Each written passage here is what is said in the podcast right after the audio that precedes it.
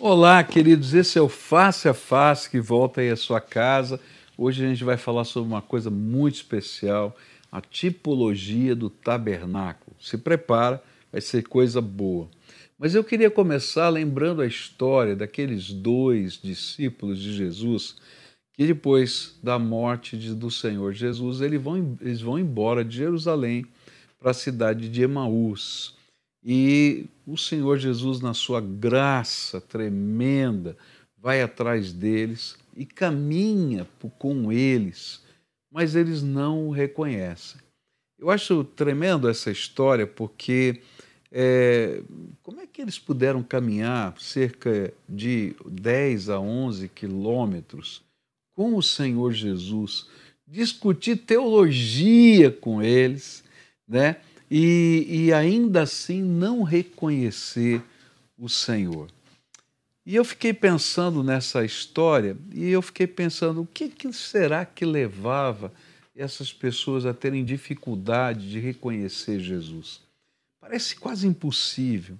Mas aí me veio à mente o seguinte: quantas vezes a gente vê pessoas que estão anos a fio ouvindo a palavra do Evangelho, anos a fio sendo tocados pela graça de Deus, anos e anos sendo alvo da oração de alguém e ainda assim não aprenderam a reconhecer Jesus. E comecei a pensar: o que será que impedia aqueles dois no caminho de Emaús de reconhecerem Jesus? Será que as mesmas coisas estão impedindo, nos dias de hoje, quem sabe você, conhecer mais de perto o Senhor Jesus? Eu encontrei naquele texto três respostas e eu queria dividir isso com você. A primeira é que eles tinham uma visão é, equivocada de quem era Jesus.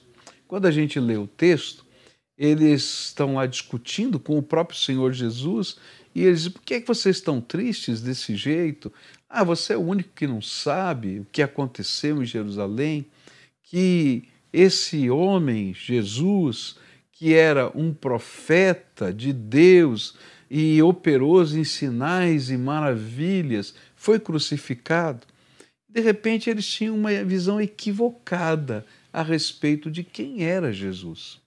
Jesus não era apenas um profeta de Deus, poderoso nos seus sinais e nas suas maravilhas. Jesus era o Filho encarnado de Deus, o Deus que se fez homem e habitou entre nós. Ele não era só um homem e um profeta, ele era o próprio Deus.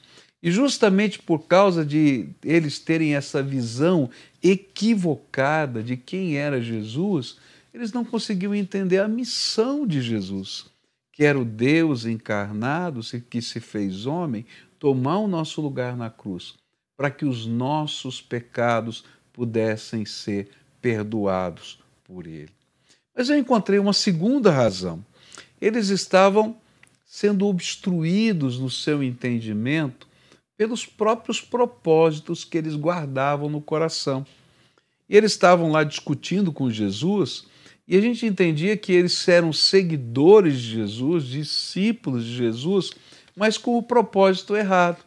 Eles estavam ali imaginando que ele seria aquele que iria restaurar Israel. Eles tinham uma visão política, eles tinham uma visão social, eles tinham uma visão ideológica de quem era Jesus. Ah, Jesus agora vai ser aquele Messias político, aquele enviado de Deus, que vai nos libertar do poder romano e vai fazer de novo a nossa nação prosperar.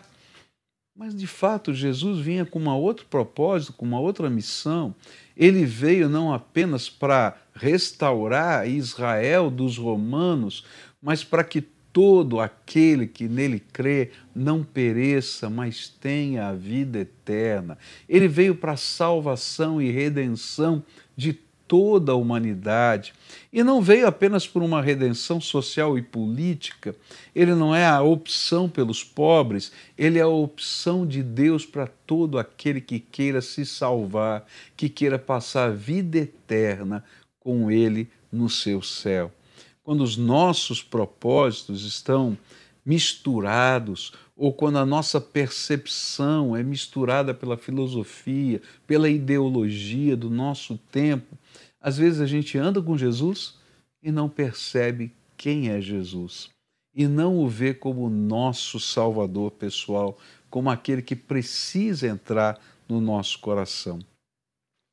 Mas eles, eu encontrei uma terceira razão porque eles não conheceram Jesus. É porque eles tinham a sua visão obstruída pela incredulidade. Interessante isso, porque as mulheres disseram: Olha, nós fomos no túmulo, ele não estava lá, encontramos os anjos que disseram que ele ressuscitou, e quando estávamos saindo do jardim da tumba, nós encontramos Jesus ressuscitado. E aí eles pensaram assim: como pode ser isso? Agora estão falando de ressurreição. Esse negócio de sair dentre os mortos, isso é uma loucura. Isso é algo que não dá para entender nem conceber.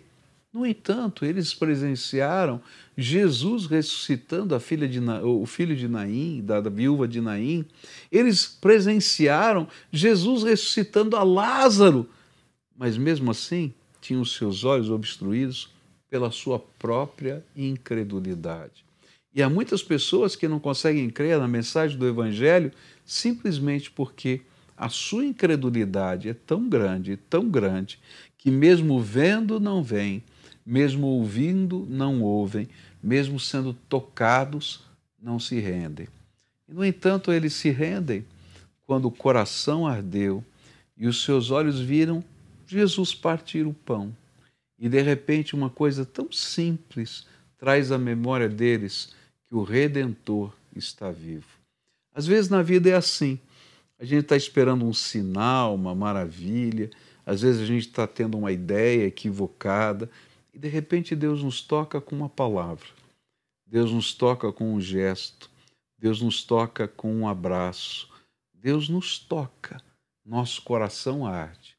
E se desejarmos, os nossos olhos se abrem e começamos a reconhecer Jesus como aquele que é o próprio Deus encarnado, nascido virginalmente de Maria, nosso redentor amado, aquele que tomou o lugar nosso, meu e seu na cruz do Calvário, para perdão dos nossos pecados, que ressuscitou e vive por todo sempre na eternidade com o Pai mas que é o nosso sumo sacerdote que intercede por nós todos os dias. E você, já reconheceu Jesus? Esse é o face a face. Eu quero continuar com você daqui a pouquinho.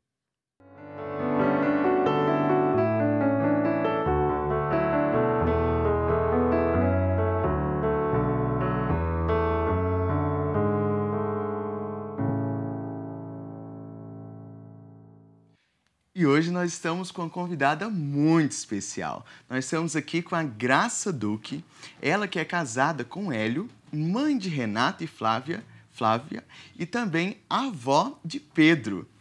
Professora de História, graduada pela Universidade de Londrina e membro da PIB há 17 anos. Ela participa de células e trabalhos voluntários e atualmente faz parte do Departamento de Educação Cristã, ministrando o curso O Tabernáculo que se realiza aos domingos pela manhã. Atualmente está escrevendo o livro com o título E o Véu Rasgou, em coautoria com a pastora Mara Lau, previsto para ser lançado em janeiro de 2024. Aí, que bênção!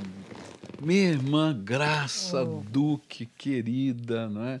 Essa mulher tem um dote culinário. De vez em quando eu recebo lá em casa umas coisas maravilhosas. E o pessoal que participa da aula dela aqui do tabernáculo conhece esse dote, né? Porque ela traz comidas típicas daquela região e daquela época como maneira assim de degustar o ensino, né? Nossa. Como é que começou essa ideia de levar comida para isso? É, foi assim, porque é, eu estava comentando com os meninos aqui que é, ser professora não é uma profissão, é um vício, né? A gente continua sendo, a gente continua sendo professora mesmo depois que a gente se aposenta. E é um prazer enorme, pastor Pascoal, a gente ensinar, porque a gente aprende muito. Uhum. E a gente sabe que o aluno ele aprende pelos cinco sentidos, né? E o paladar é um deles. É verdade. Então, o que, que aconteceu? Quando a gente deu a primeira vez esse curso sobre o tabernáculo, tem uma aula que é sobre o pão asmo que é você falando assim, você não tem ideia do que seja um pão asmo, né? Que é o pão da pressa. Uhum. É o pão que foi feito no Egito quando, na saída. Na saída. E aí nós resolvemos, então, eu e uma amiga, Elair, fazer o pão. Mas antes disso, a gente procurou a farinha caché, nós encontramos, tal. resolvemos fazer com a farinha de trigo, segundo a receita da Bíblia. E trouxemos. E foi uma coisa emocionante, porque as pessoas aprenderam sobre o pão asmo e nunca mais ninguém esqueceu.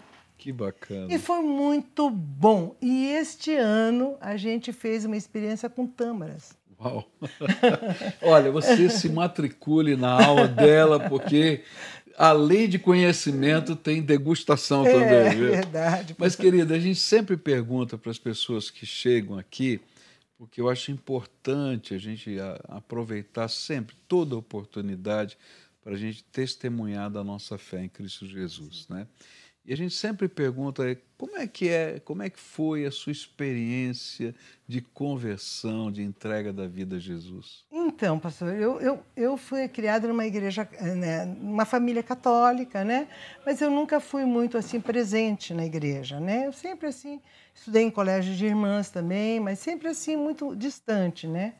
Minha irmã mais presente, eu mais distante e, e fui vivendo assim é, meio distante, mas assim, quando eu mudei para Brasília também, aí, aí fiquei mais distante ainda. E quando eu mudei para Curitiba. Nessa época, a senhora, o seu esposo, casa... seu esposo era deputado, deputado federal. federal. Deputado foi, federal. Deputado federal foi quando a gente mudou para Brasília. E daí realmente ficamos 12 anos em Brasília e eu não me lembro de ter ido numa igreja.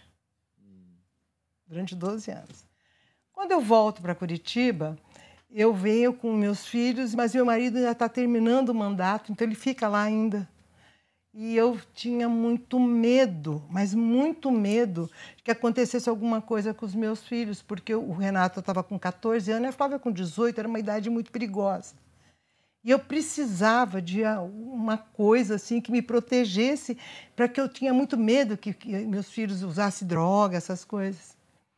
E graças a Deus isso não aconteceu. E um dia, e, existe um ditado que diz assim: ah, a gente vai para a igreja ou pelo amor ou pela dor, né?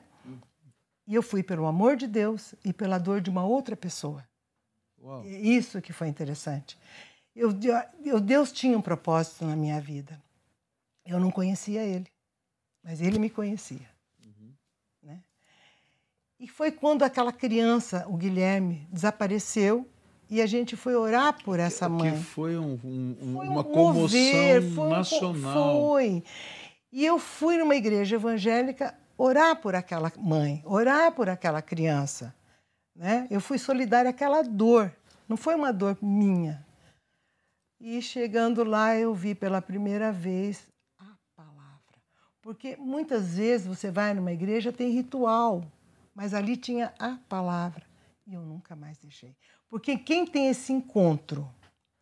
Não existe ex-crente, pastor Pascoal. Não, ou, ou é de ou verdade ou não é. Ou não era. Ou não era. Eu porque concordo com a senhora. Não é verdade? Não existe ex-crente, porque quando você tem a, a presença de Deus pela palavra e tem a consciência daquela aliança com a sua vida, porque é um Deus de aliança. O é que, que é aliança? É a união de diferentes. Eu, pecadora, com Deus. Verdade. Essa é a aliança. Nunca mais. Aí não existe ex-crente. Então aí, o que, que acontece? Eu resolvi, então, um dia eu me afastei dessa igreja e, e pedi a Deus que me conduzisse a um lugar. E fiquei esperando Deus falar comigo. Eu estou aqui na, na, na rua paralela aqui, eu vejo a parte da Bíblia. Deus é meu refúgio e fortaleza. Era tudo que eu queria ouvir. Fui para casa, peguei minha Bíblia e entrei. Quando eu cheguei, uma diaconisa veio e falou para mim assim: que Deus fale com você. Eu falei: já falou. já falou, já falou. E aí eu cheguei e vi uma figura, o Sofonias, lembra dele? Lembro. Ele tirando foto e tal. E eu falei: ele pertence. É o pertencimento que eu estava buscando. E aqui estou. Aqui, quantos anos? 17. 17 anos, olha que e, coisa. E fui muito acolhida pela Cleusa, por você, pelo, pelo aquele, aquele carinho, aquele entendimento que tiveram comigo, assim, a, a confiança que vocês tiveram comigo. Porque vocês me deram tarefas que eu achava que eu não podia desempenhar. Mas eu me esforcei bastante e eu Olha, agradeço muito essa confiança. Sempre com excelência, viu? Sempre com excelência. E, e, que coisa gostosa, né? A palavra entra no coração, a gente faz aliança com Deus, não tem como. Né? Aliança de diferentes, eu e Deus. Olha só, pastor. Coisa linda. É uma coisa que está aqui, está tatuado em mim, acabou, é isso, é definitivo, né? E aí que eu vejo que mesmo sem conhecer a Deus, ele me conhecia, né? Então, eu sou muito grata. Então, nessa jornada aí de 17 anos aqui, né? Porque uhum. Começou em outra igreja. Sim, então, sim, Deus sim. Deus estava agindo sim, todo com esse certeza. tempo. Mas assim, nessa jornada aqui conosco, quais foram as áreas ministeriais que a senhora desenvolveu? Olha, eu eu é na época da Cleusa, né, que me acolheu de uma maneira assim fraterna, que eu não posso nunca mais esquecer isso, e, e o seu zelo comigo também. E eu trabalhei, tentei trabalhar assim muito no, no na, na, na, com aquela senhora que até já morreu, na assistência social, né? A gente começou a trabalhar com alguma coisa.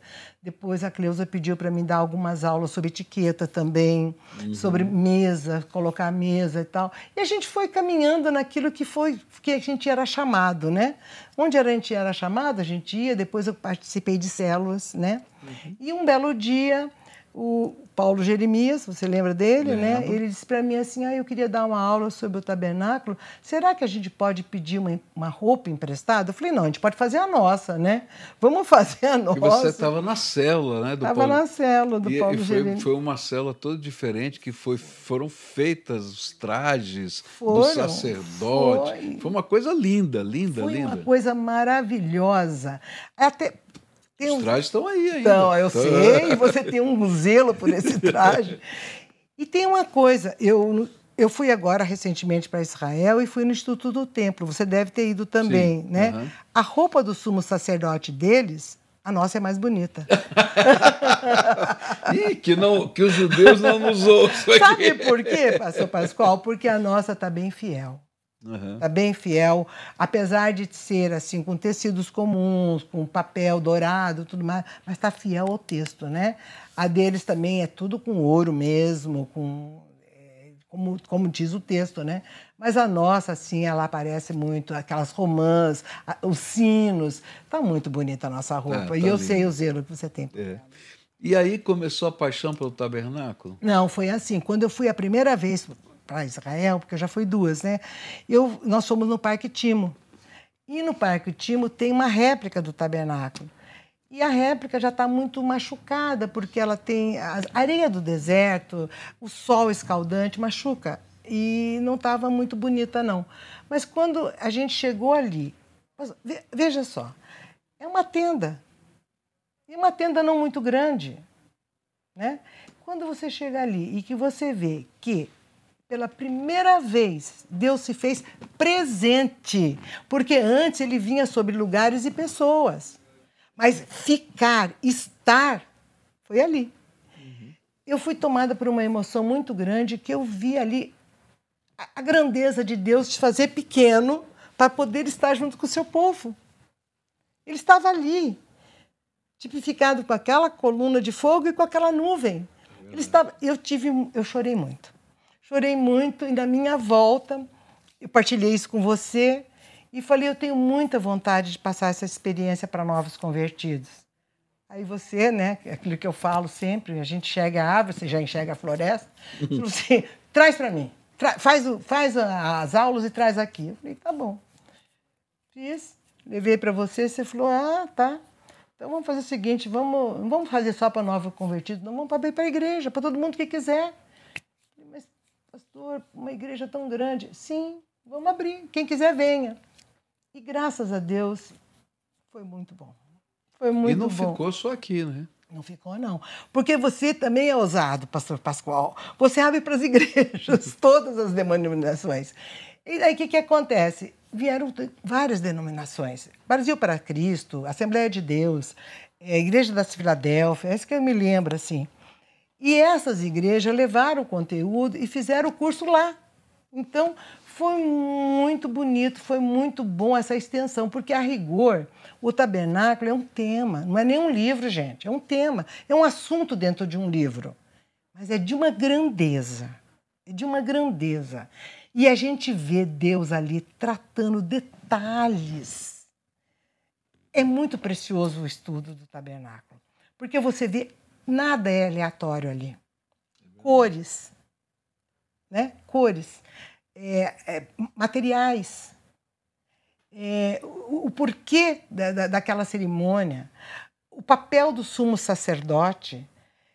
Então, é muito detalhe. As bordas da, do mobiliário, nada é por acaso, tudo tipifica Cristo. E essa é uma coisa bonita, né? Porque na maneira de Deus trabalhar, né? Deus usava justamente essas coisas materiais que permaneciam para tipificar os ensinos mais profundos da fé. Né? Então, em cada pedacinho do tabernáculo, você vai ver um tipo de Jesus, um tipo da graça, um tipo da presença.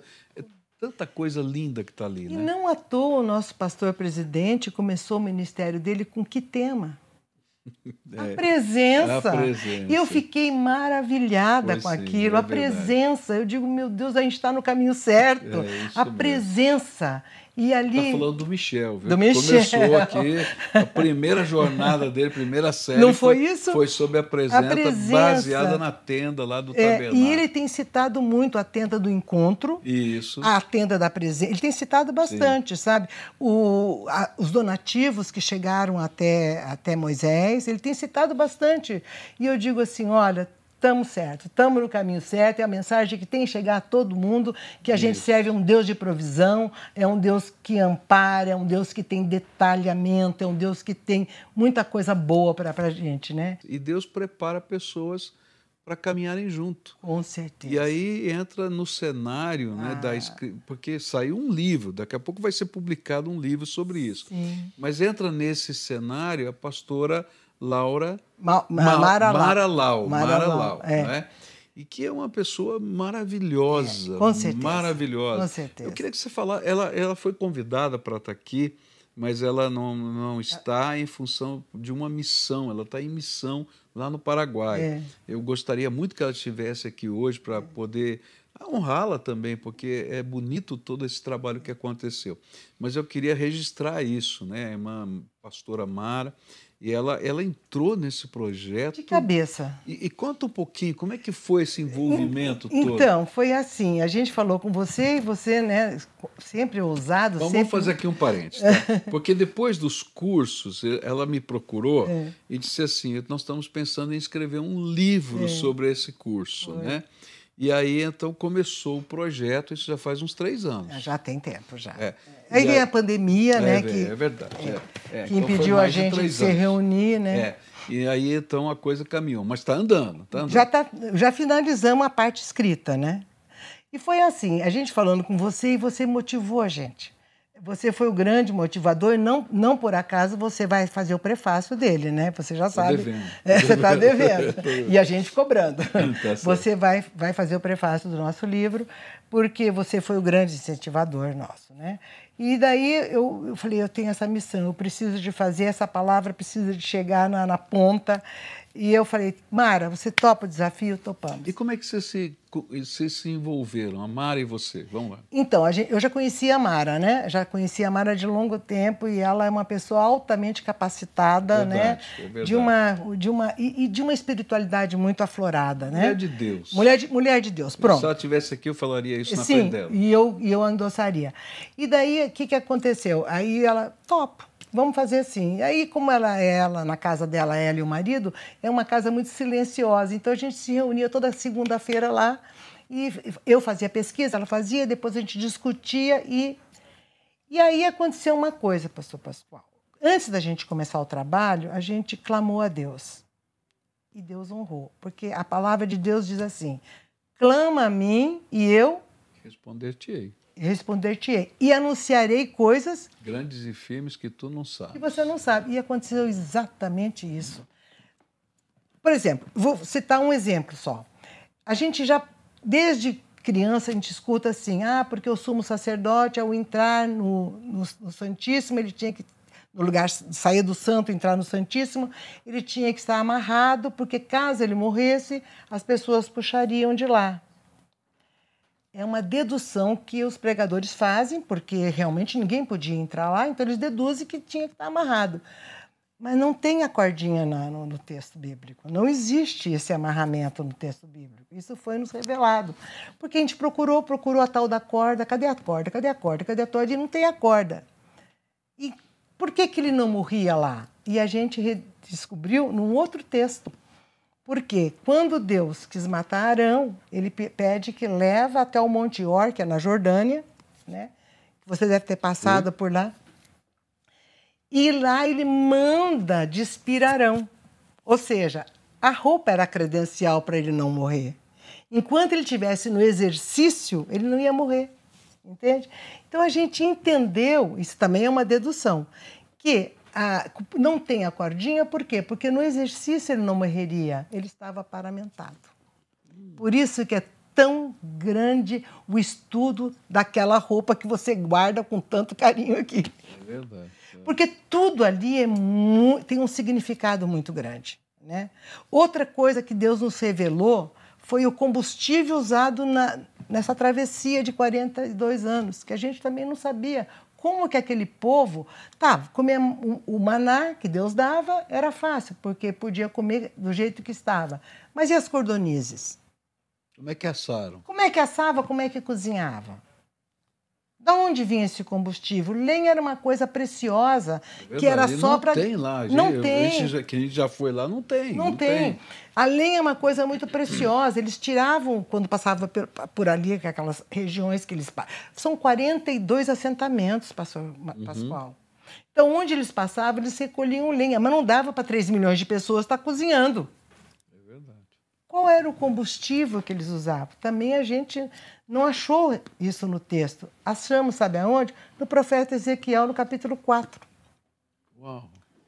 Darei a vocês esterco de vaca para, para vocês cozinharem. Os animais ali. É, claro, eles não viajavam com o gado, é. eles cozinhavam com os estercos.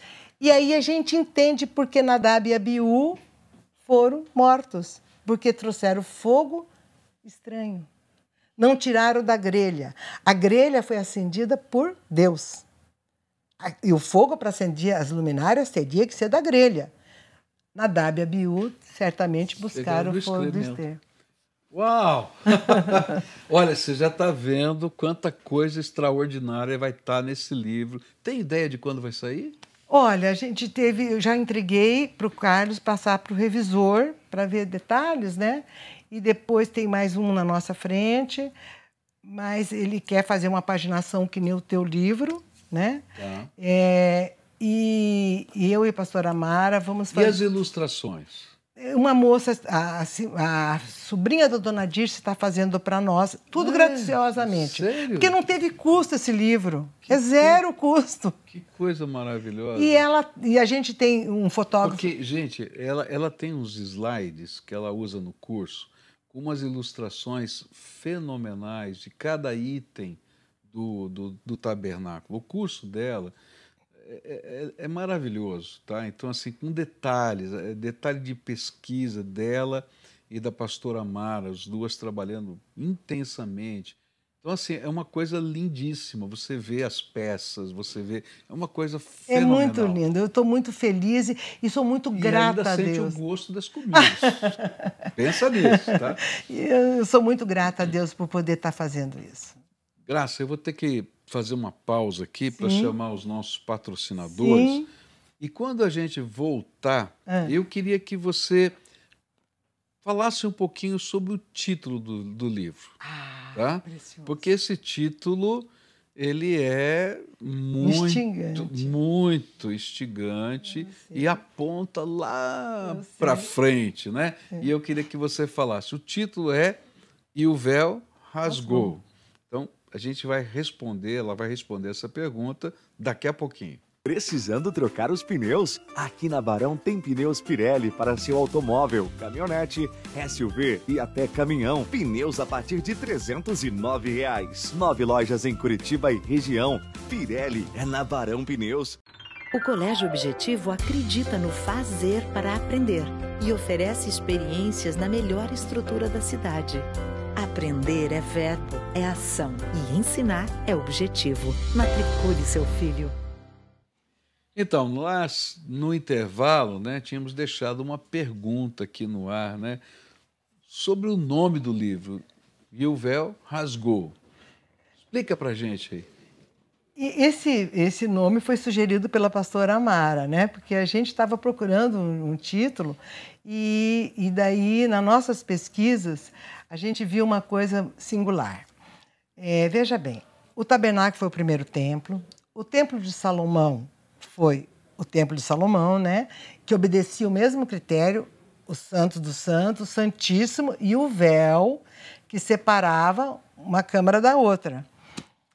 Na segunda câmara estava o de Herodes Sim, depois. estava ali a Arca da Aliança, né, e tal. Esse templo foi destruído por Nabucodonosor e some-se a arca. Desaparece a arca, tudo mais. Tempos depois, Zorobabel vem construir o segundo templo e segundo o texto, a glória do segundo será maior do que a do primeiro, visto que neste templo Jesus entrou, entrou participou e pregou. Só que tinha uma peculiaridade. Nesse templo, o Santo dos Santos tinha também, o véu também, mas a arca já não estava mais lá. Mas o véu estava. Né? E o que, que acontece? Quando Jesus, lá no Gólgota, inspira o véu se rasga de, de cima a baixo. Isso significa que com a morte dele se abre o Santíssimo para todos nós. Né? E o véu rasgou. Então, quem nos dá acesso. O livro de Hebreus é maravilhoso, né? Ele coloca isso com, com grandezas, né? Então, por isso o véu rasgou, porque ele rasgou o véu por nós. Ele nos coloca no Santo dos Santos. Por isso que é o véu rasgou. Que maravilha, que gostoso. Que gostoso a gente falar das coisas de Deus, né, é, pastor Pascoal? Essa é a melhor parte. É. Agora vamos lá, vamos falar um pouquinho sobre o livro, tá? Então, agora está na, na fase das ilustrações, né? Sim. E você estava me contando no intervalo aqui hum. uma história que é legal contar. Sim. Né? De que aparece uma moça, né, uma pessoa chamada Suzana. Sim. Conta essa história para gente aí. Sim, nós estávamos procurando uma, um ilustrador, mas é, é, uma coisa difícil, porque você não sabe se vai fazer bem feito, se não vai, e a gente está com muito carinho com esse livro, né? E a, do nada, do nada, essa moça chegou perto de mim e disse assim: Você está escrevendo um livro? Ah, se precisar de mim, conta comigo, porque eu sou desenhista. E eu, como assim? Ela falou: ah, Eu desenho. Eu falei, eu gostaria de ver desenhos seus. Você pode mandar alguns desenhos seus para mim pelo WhatsApp? Posso. E ela mandou. E os desenhos maravilhosos, né? Maravilhosos. Tanto é que quando eu fui agora para Israel, eu trouxe um livro com desenhos, a gente pode copiar, mas para ver mais ou menos o tipo de desenho, o da Suzana é superior. É muito bom o desenho da menina. Daí eu disse, Suzana, você topa fazer algumas ilustrações? Sim, claro. E a gente passou as fotografias que a gente tirou do nosso tabernáculo, da maquete aqui, Sim. passamos para ela e ela começou a desenhar. Ela já desenhou a menorá, ela já desenhou o, ah, o acampamento, ela já desenhou, porque a, as tribos eram colocadas muito em volta do, do tabernáculo, né? Uhum. Essa, e, e, com pano de fundo o Sinai, ela já fez esse desenho. Ela, o altar de incenso, ela já fez. Ela estava fazendo a arca. Então, ela já fez vários desenhos assim de uma qualidade maravilhosa. O, o, a, a, o altar do, do Holocausto, ela fez muito bem, porque nesse altar do Holocausto tem as pedras lavradas, né? Não lavradas, né? Então, ela, ela fez muito bem, muito bem mesmo. E aí eu perguntei, quanto tempo demora para você fazer as 21 são 21 desenhos. ela falou: me, dá, me dê duas semanas a mais. Então a gente está esperando passar as duas semanas, vamos pegar e vamos enxertar no texto que está ali. Que maravilha. É. E aí vai para a parte de editoração. Aí vai, aí vai. E tem que sair o prefácio. pois é, tem que pois sair. É, né? Pois é. E nós estamos viu, confiantes né? que Deus vai, vai mover sair, o teu coração sair, e que você vai fazer, porque realmente você é responsável por esse livro, né? Não, você é um que prazer, incentivou. Vai ser um né? prazer fazer. É. E, e a gente, coisas, coisas grandes e novas Deus tem, tem nos colocado assim. Isso enche o coração da gente de alegria, sabe, o pastor Pascoal? Então você veja, tudo que aconteceu nesse livro foi assim, um mover de Deus. Você, a pastora Amara, eu, a Suzane, o Carlos, a- o fotógrafo, tudo aconteceu de uma maneira assim natural e ninguém pagou nada para ninguém, ninguém cobrou é um nada de ninguém. voluntário de ato de uma voluntário de- doação. foi uma doação, porque realmente a gente acredita que realmente o que edifica é a palavra. Não tem outra. É não tem, não- somente a palavra que edifica, sabe? Então é, é- é muito gostoso a gente estar aqui para poder falar disso com vocês. Bom, deixa Hum. eu fazer uma pergunta aqui. Você já deu esse curso várias vezes, Hum. está escrevendo livro e tal. E Eu queria que você lembrasse algumas experiências eh, da administração, tá? Hum. Eh, especialmente dos cursos. Agora, vamos pensar assim, Uhum. que você traz na memória assim com alegria ou de impacto, que seria interessante a gente compartilhar aqui. Ai, foi muita coisa boa que aconteceu. A prim- a- quando a gente terminou o curso, a gente. Deus colocou no coração da gente de, de capacitar aquelas pessoas para transmitir aonde eles Para fossem. passar para outras pessoas. É. Tanto é que o curso não é só dado pela senhora, pela pastora Mara, Sim. mas tem outras pessoas que, Que a estão gente, dando esse a, curso. a- a gente nem sabe aonde já está, né? E, e outra coisa, hoje a gente vê muita gente vendendo curso para isso, para aquilo. Isso aqui é um trabalho não. de proclamação da palavra. Pronto, pronto. Então, é, a gente, o que, que a gente fez? A gente pegou aquilo que você gosta tanto, que são as ilustrações, né? E pusemos num pendrive e passamos para as pessoas e com aquela coisa que a pastora Mara fala que é fera, né? É a capacitação, né? A gente tem que ser um facilitador, né? Um explicador, né? E a gente passou para elas. E qual foi a grande alegria que eu tive? Que fui convidada para a primeira aula numa igreja, que não é a Igreja Batista, é a Igreja da Filadélfia. E que o pastor estava ali com a esposa, com todos os membros, esperando aquilo acontecer. E, e foi uma coisa assim que me deixou. Eu tenho até as fotos aqui, não sei se eu mandei para você. Alguns anos atrás. É, eu acho que eu Mandou. mandei alguma Mandou coisa para você, eu mandei. É, então você vê o carinho com que se recebe a palavra e o alcance dessa palavra, né? Aí uma outra em Campo Largo também. Vamos ministrar também lá em Campo Largo o mesmo curso. etc. Então é, a coisa foge até o, o- é, o controle da gente, né? Mas o que importa, pastor, pastor, é que a palavra está sendo pregada. Vem pessoas que, que chegam para.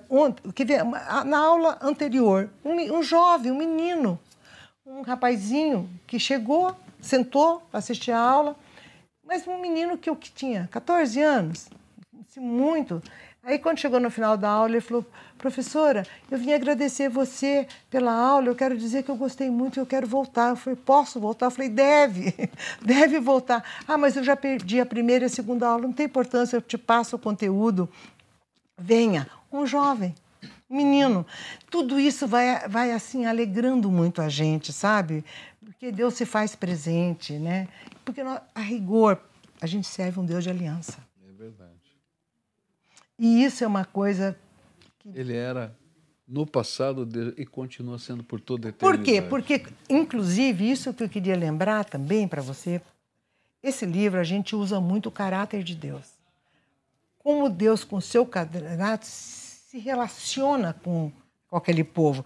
Vamos pensar que são 12 tribos, totalmente dispersa.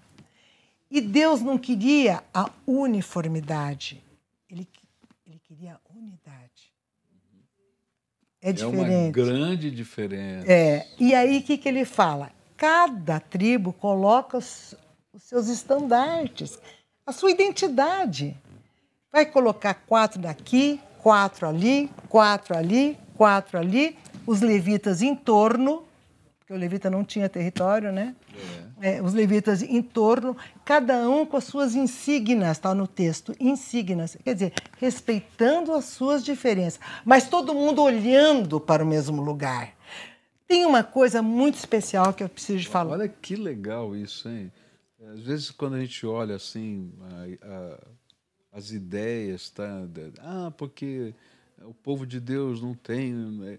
Não, Deus respeita a identidade de cada grupo dentro da igreja local. Sim, né? Sim. Ele respeita essa identidade, mas ele quer unidade, uma visão focada pronto. de todo mundo junto na direção do dele, propósito pronto. dele. É isso mesmo. E outra coisa, ele escolhe as cores com tanta perfeição que a cerca, porque as tribos estavam em volta da cerca, né? Sim. A cerca, né? A cerca estava ali, era branca. Sim, era branca. Por quê?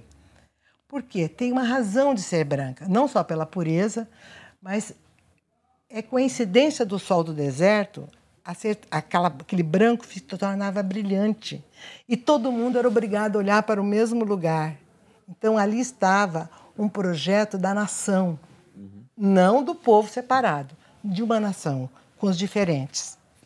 E mais, né? O, o, a ideia da, da, glória, né? Que está lá. Meu Deus, está ali, né? é Deus. É. Né? E teve uma Eu, Você imagina, né? Esse brilhante com a nuvem em cima. Sim. De noite, quando ficaria escuro, continuaria branco. Sim. E a luz. Ali. ali o Shekinah de Deus estava lá. Meu Deus do céu, a coluna de fogo, né?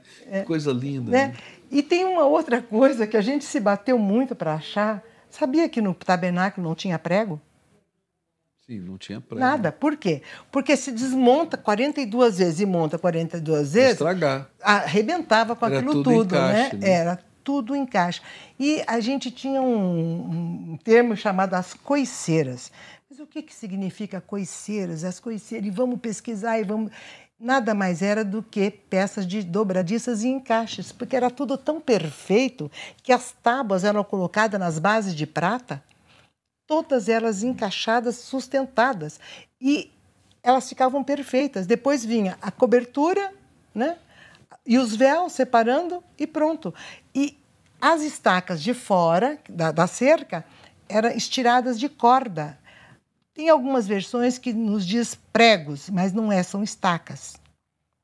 Que, que estavam fincadas pronto, ali. Pronto, então não tem prego. O que tem é a perfeição de Deus Ali... E tinha que ter estaca por causa do vento. Não é? Claro. Se você não tiver estaca para segurar, perfeito, é que nem um circo, tem que ter estaca. Perfeito, é perfeito.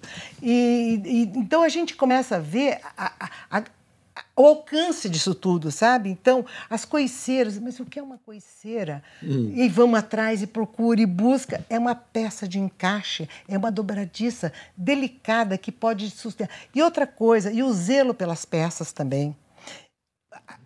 Porque dentro do. Os coatitas, os meraritas né, e os gersonitas eram os responsáveis para todo aquele trabalho ali. Então, um ficava com pão, outro ficava com transporte, outro ficava com. A... Outra coisa, pastor Pascal. Mas sabe o que eu acho interessante? Hum. Na construção né, do tabernáculo, eu acho lindo isso, né, porque é, Deus diz assim: dá um nome, eu não lembro agora os nomes de quem deveriam ser os artífices. Sim, Bezaliel e Oliabe. Isso. Bezaliel e a Oliabe. E aí eu acho assim tremendo porque ele diz assim, porque eu os enchi com o meu, meu espírito. Foi. Para toda a obra disso, Foi. daquilo, daquilo outro. Eu falo assim, que coisa linda. O artista, né? aquele, aquele artífice, ele não estava simplesmente mexendo com, com o cinzel ou com, com, enfim, com a ferramenta que ele tivesse, ele estava cheio do espírito. do espírito. porque tinha uma mensagem que tinha de Deus para ser colocada em cada pedacinho daquele, com daquele negócio. Certeza, é incrível certeza, isso. incrível. Então, Bezaliel e Oliabe foram duas pessoas que foi, assim, foram ungidos com o poder de Deus para ex executar tudo aquilo. E, e aí vai bater muito com o título do teu livro, né? Uhum, é verdade. Deus é usa gente simples, né? Usando gente simples para poder fazer grandes coisas, é né? Isso mesmo. É, então, eles eram duas, dois pastores, dois, dois condutores de, de, de, gado ali, mas exatamente Deus usou aqueles dois, aquelas duas pessoas, Bezaliel e Oliabe, para fazer a grandeza. Foi, e essas peças foram para o Templo de Salomão. Foram para lá depois, é verdade. Sim. É. Eu, tenho, eu tenho uma dúvida aqui agora, agora é uma dúvida minha mesmo, é. tá? Porque assim, a, as tábuas da aliança já não estavam mais depois é, é, da destruição, mas a arca também não estava? Não estava mais nada. Hum. Porque eles levaram tudo, né? Levaram e aquela tudo. teoria de que tinha sido guardada? É, tem, é, são teorias, né?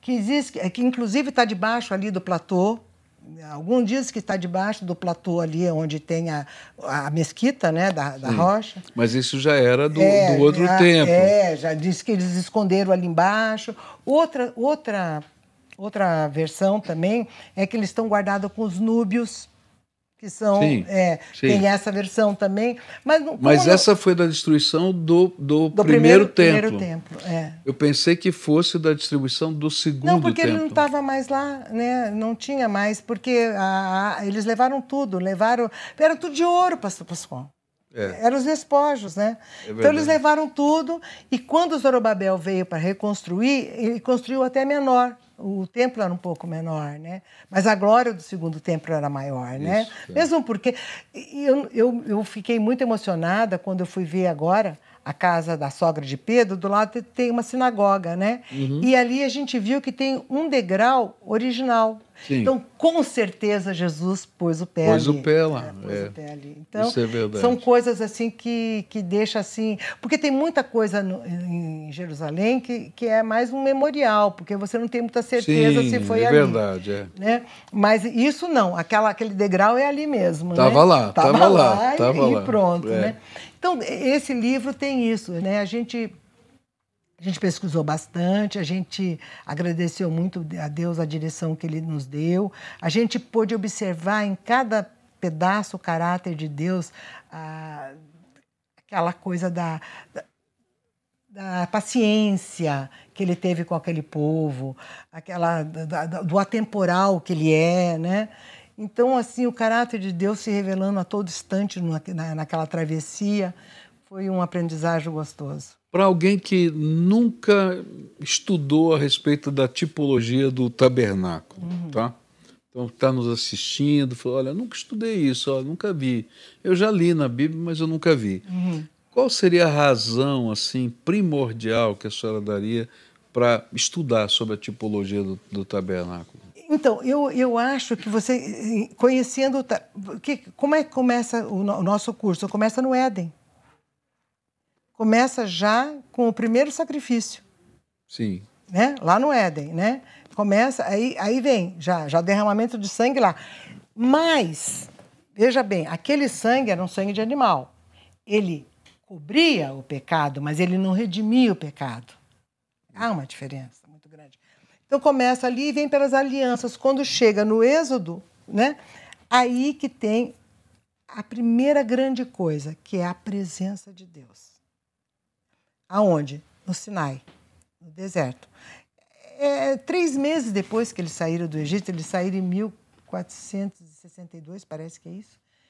Acho que é isso. É. E três meses depois, saíram em abril, em julho eles já estavam ali no Sinai, né? E, então, eu acho que é fundamental, porque eu acho que o tabernáculo é a chave do entendimento para tudo. Para o sacrifício, para o derramamento de sangue. No tabernáculo, ali quando na, em cima da arca tem o propiciatório. Uhum. Deus dizia assim: derrame o sangue lá, que ali eu falarei com o meu povo. Era no sangue. Uau. Era no sangue, era, no, era, ali no propiciatório que Deus falaria com o povo. Ali eu falarei com o meu povo. Uhum. Né? Só que aquele sangue também não redimia, só ele só encobria. Jesus. Agora, quando chega o derramamento daquele que se fez homem, daquele que se fez pequeno, para que a gente tivesse acesso ao Santo dos Santos, é uma coisa que não cabe no meu coração. Aí o propiciatório está dentro de nós. Claro! claro! Que coisa linda. Não né? é uma coisa. Então eu digo, gente, estudem o tabernáculo que vocês vão entender tudo. A minha mãe dizia assim para mim: eu não leio a Bíblia. Eu falei, por quê, mãe? Porque eu não entendo. Eu falei, claro, mas ela lia a Bíblia como se fosse um livro comum, e não é. A Bíblia é um livro de revelações. É ele, se, ele se revela, ele se. A Bíblia explica a Bíblia, a verdade é, é essa. Né? É isso mesmo. Então, é, eu ia dizer, não, você não vai entender nunca, você tem que ver contextos, você tem que ver Jesus. Né? Porque Jesus está lá. Porque tudo está apontando para Jesus. Tudo né? Então, aponta então, tá para Jesus. tudo aponta. E, e, isso que eu acho interessante, que eu queria até considerar. Eu não, eu não, não me considero um puxadinho do judaísmo. Eu não sou um puxadinho. Eu não sou um anexo. Uhum. Eu sou um novo tempo. É isso aí. Porque a Bíblia fala que nós somos o novo Israel de Pronto. Deus. Pronto! É isso aí. Eu sou um novo tempo, né? Eu sou um novo tempo. Porque tem alguns evangélicos que não idolatram lá. Não, peraí. Espera um pouco. é isso mesmo. nós somos o novo Israel de Deus. Não é isso? E não tem jeito, não vai ter salvação a não ser em Cristo Só. Jesus, tanto para judeu quanto para grego, para qualquer um, é só em Cristo Jesus e acabou. E acabou. Então, eu não, eu não me considero um, um puxadinho, eu acho que eu, eu, eu, sou o novo Israel de Deus, eu sou realmente, é, eu estou dentro de uma aliança, né? estamos todos nós né, dentro de uma aliança, e procure, procure, procure porque tudo no tabernáculo faz sentido. É, o ouro faz sentido. Olha, até no incenso, porque no incenso tem uma coisa muito interessante, que é feito com, dois, com duas, duas especiarias é, vegetais e uma animal. É, a especiaria animal é uma concha é, que se alimenta de nardo. É, é, e quando ela quebra, ela exala perfume. Né? É um animal uhum. no incenso. E a gente vê que realmente Cristo é um homem, né? E, e, vamos assim, simbolicamente no Apocalipse, o incenso está ligado com as orações, né? Nossa, que chegam a Deus. Que chegam a chegam Deus. a Deus, né? Agora, a gente está chegando aqui no finalzinho do, do nosso programa e eu, eu queria perguntar: bom, e depois do livro? Qual vai ser a missão? Como é que pois, vai continuar? Então, olha, tem um desejo no meu coração e no, no coração da pastora Mara, né? Porque quando a gente terminou a última frase do livro, e eu falei assim, já estou com saudade. É. já quero, aquele gosto de quero mais. Sim. Eu já estou com saudade. Terminamos essa tarefa, mas já estou com saudade. Eu falei, e se a gente escrevesse, fechando esse ciclo sobre. Porque são dois tempos diferentes. O templo de, de Salomão e o templo de Zorobabel. Porque aí fecha. Né? Porque aí já vem Cristo e pronto, né? Uhum. Então a gente está pensando na possibilidade da gente fazer algum estudo sobre isso. É, eu já pensei que a senhora ia escrever um comentário de Hebreus. Está tá aqui no livro. Está aqui. É. Tá aqui no livro, tá, você tá. vai ler. Então a gente usa o último. O penúltimo capítulo é sobre, sobre o livro de Hebreus, porque realmente é, é, é todo. Os 13 capítulos de Hebreu, são 13 capítulos, que é o tabernáculo o tempo todo. Então significa que essa mensagem tem que chegar lá na ponta. Gente, vocês servem um Deus de aliança. Gente, é, ah, outra coisa. Como as pessoas falam. Eu fiz uma, uma, um trabalho com meus alunos, esse ano ainda, que é sobre o perdão. Aliás, o nosso pastor Michel também pregou sobre o perdão esses Ué. dias. Então, eu fiz um trabalho sobre o perdão. Eu digo: olha, se a gente não perdoar, a gente não vai viver o novo de Deus. Então, vamos fazer aquele, aquele, aquele trabalho que, de conversão. Quando Moisés chega na, no poço de Mara, ele fala, vamos transformar, um lugar de transformação. Joga uma vareta ali que a água será transformada em doce, né? E é isso que faz o perdão. Vamos perdoar para a gente poder viver um novo de Deus, né? O amargo sair, né? Acabou! Acabou! Tem tanta coisa bonita para a gente fazer pela não, frente. E o pior, tem tanta gente carregando tanta, tanta coisa amarga na vida, sim, né? Sim. E não desfruta a vida. Não, não consegue. Tem pessoas que estão se acabando na sua própria tristeza. Por quê? Porque não consegue viver um novo. Olha que triste. Que vive só o gosto do passado. Gosto do passado. E Deus está dizendo: tem coisa nova para você. Tem coisa nova para você. Eu sou Deus. Vocês vivem novidade de vida. Eu, te, eu faço um dia novo todo dia. Né? E as pessoas agarradas lá atrás. E é muito triste de ver. Aí não dá, né? Não, não dá, mas vamos estudando no tabernáculo, vamos buscando e vamos nos. Porque a gente tem que se desapegar disso tudo, né? Vamos desapegando vamos vivendo novo, vamos fazendo mais livro, vamos fazendo apostila, vamos, é. vamos trabalhando e pronto. Só dar um testemunho aqui, né? Quando, dia 30 de março, eu entreguei ali a igreja, né? O Michel deu uma palavra muito forte, me deu um relógio e tal. Eu lembro, eu estava lá. É, a sensação que eu tinha é, bom, minha missão acabou. Acabou, não. Né? acabou, estou aqui. Daí vem aquela palavra forte, eu, eu desabei a chorar e tal. Eu chorei. E aí eu, eu fui para casa e disse, e agora, Senhor? Né? Eu, eu enchi minha agenda para viajar, para fazer. Mas é tão interessante porque Deus vai ensinando a gente a viver o que Ele tem para nós cada dia. E, o, e a gente não vive do passado, a gente vive da graça de Deus para hoje e para toda a eternidade. Então, assim, é claro, eu tenho lembranças, tenho, tenho alegrias né, de estar tá aqui, de ver tanta coisa linda, ver o crescimento da igreja tão maravilhoso que está acontecendo. É, mas, de outro lado, também tenho tanta alegria de saber que o Senhor tem uma história para escrever. Enquanto eu suspirar, essa, é fôlego, essa, tá essa história está sendo escrita tá sendo com a mão de Deus né, sobre a minha vida. Então a gente vai vivendo isso.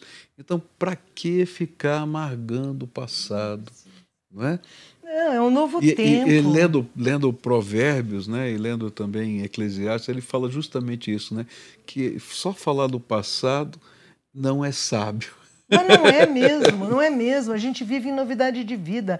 Todo dia é um dia maravilhoso, é um desafio maravilhoso, coisas novas são acrescentadas, conhecimentos novos chegam até nós. É então, é, o bom, bom mesmo é estar aqui para poder testemunhar isso. É isso. Né? Estão aqui, gente, olha que beleza aqui, e a gente não sabe nem quantas pessoas vão ouvir isso, mas certamente vai entrar no coração de alguém, né?